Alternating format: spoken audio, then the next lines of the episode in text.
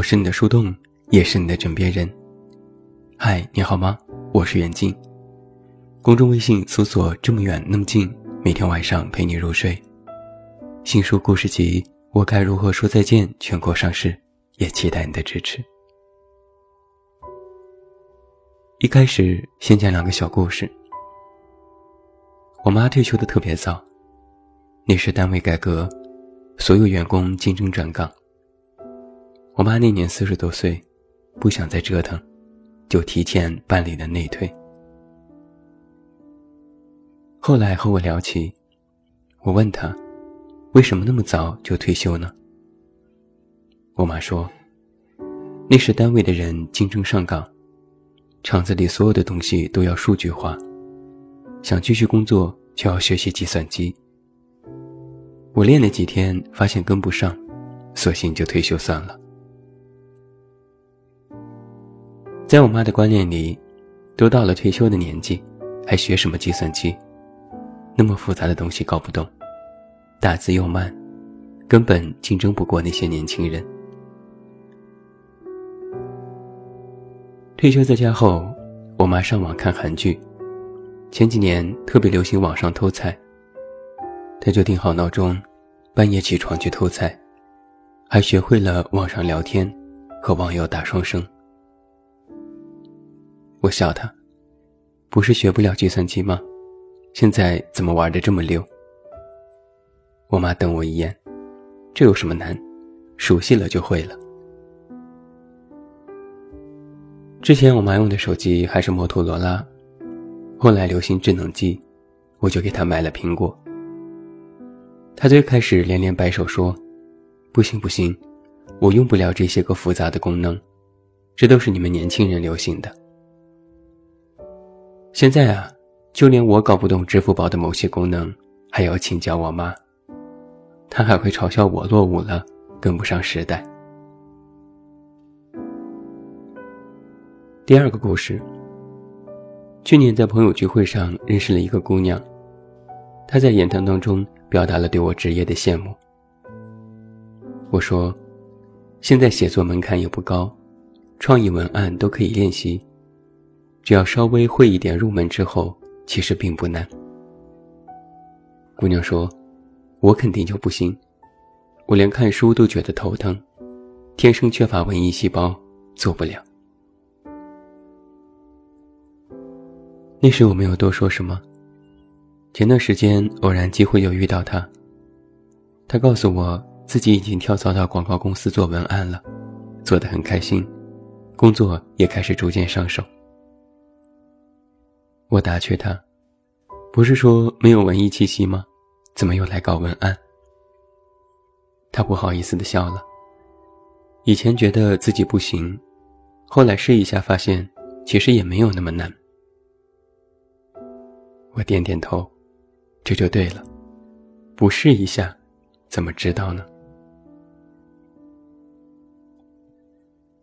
其实我发现，在工作和生活当中。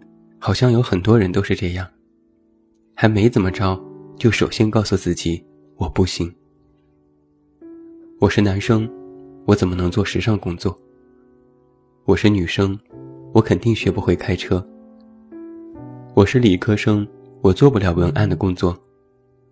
我不爱运动，我没有办法坚持每天夜跑。而这些心理，有些是对工作的偏见。而有些是对自我的偏见。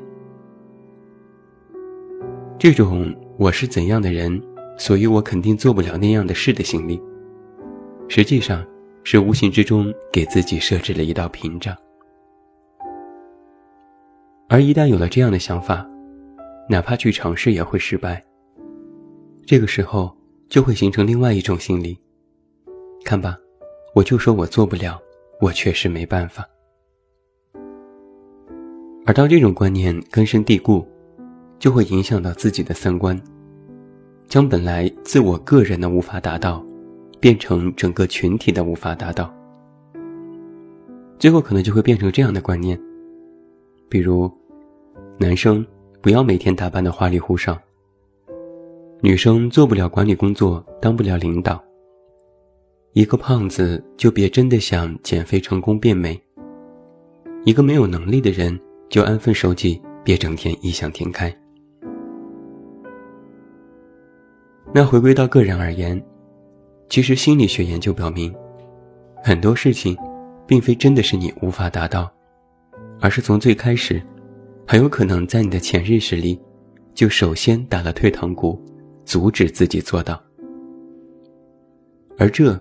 就是典型的看清自己。还有一种情况是，现在很多年轻人的盲目自信或者是自负，其实并非真的是好高骛远、头脑发热，而就是从这种内心的自卑演化而来的。这其中有一个心理学概念，叫做自我保护机制，是无意识的行为。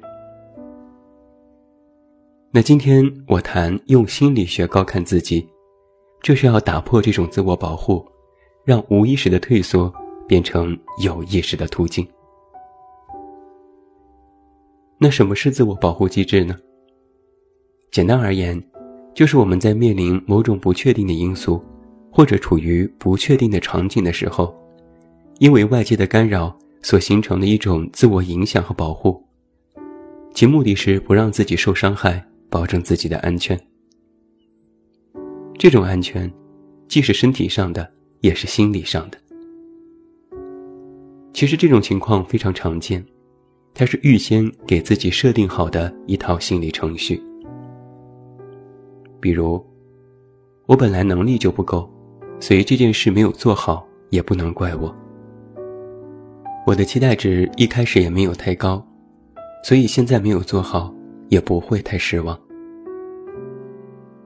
又比如，在日常的生活当中，你比较敏感，一言不合就言辞激烈，脾气暴躁，容易炸毛，实际上都是启动了自我保护的机制。因为害怕面对未知的结果，所以给自己找了许多可以全身而退的台阶，提前设置好许多的外在条件，以安慰自己，哪怕这样做不算对，不算好。但是我也是身不由己。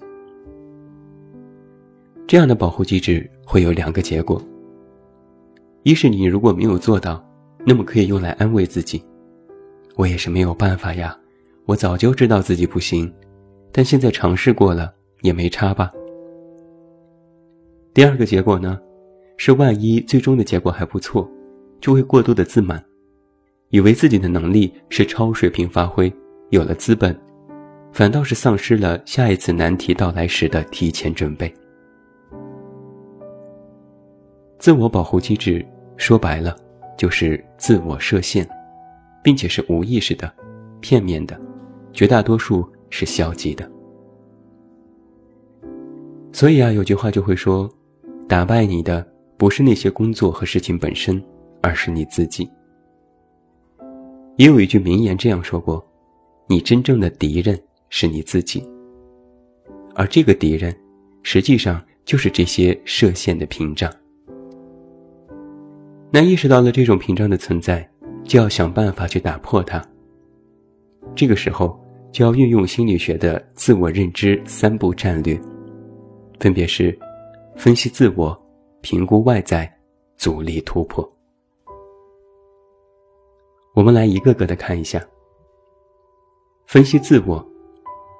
对自我的认知有许多方面，其中包括可能被我们遗漏的，甚至是被自己认为是优点的方面。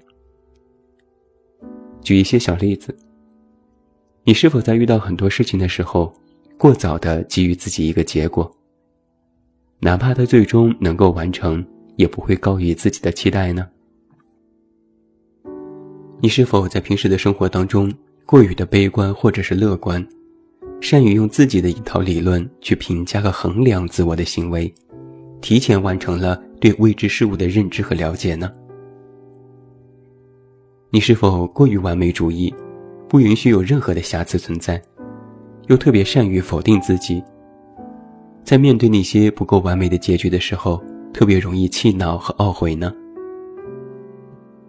你是否很爱内疚，在遇到很多人事时？总喜欢从自己的身上找问题，将本来不是自己的错和责任大包大揽，一次次的让自己陷入自责当中呢？分析自我在面对许多事情时的成因，首先分析的是你在遇到一些事情时你的心理变化，不能够错过任何一个细节。只有全面分析过自我，才能谈正确的认知生活。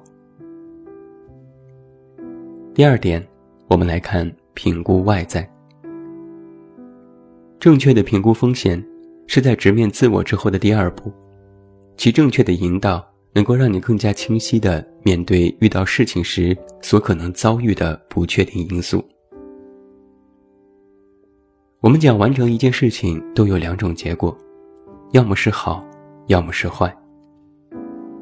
好的地方能够带来自我怎样的成长，能够让你得到如何的历练。那如果没有做到，失败所带来的风险和损失，自己是否能够承担和接受呢？人的抗压性体现在你能够是否正确评估外在风险，不盲目乐观的认为自己能够游刃有余的处理。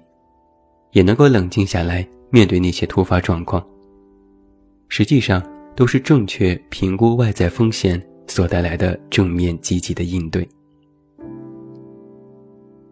第三点，我们来看阻力突破。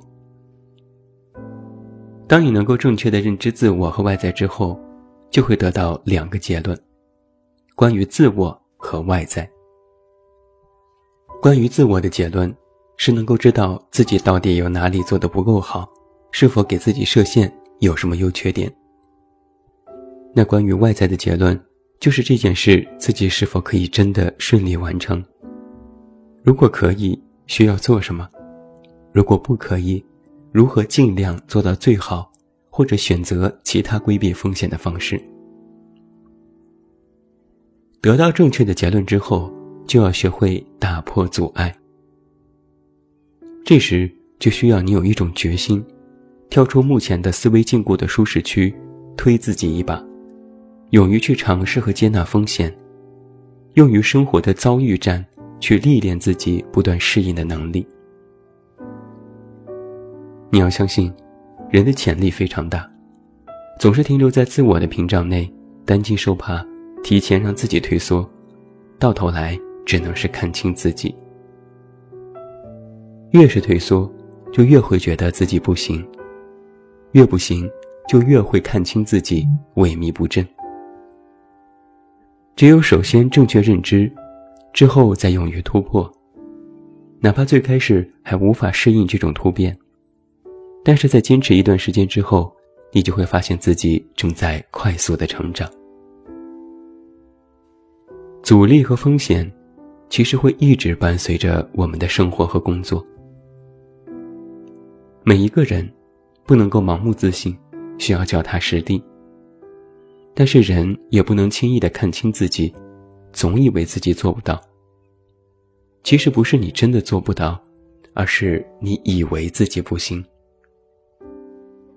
用心理学高看自己，实际上就是突破自我保护机制，突破自我设置的屏障。高看自己。就是别总说我不行，而是说我可以，我要试试看。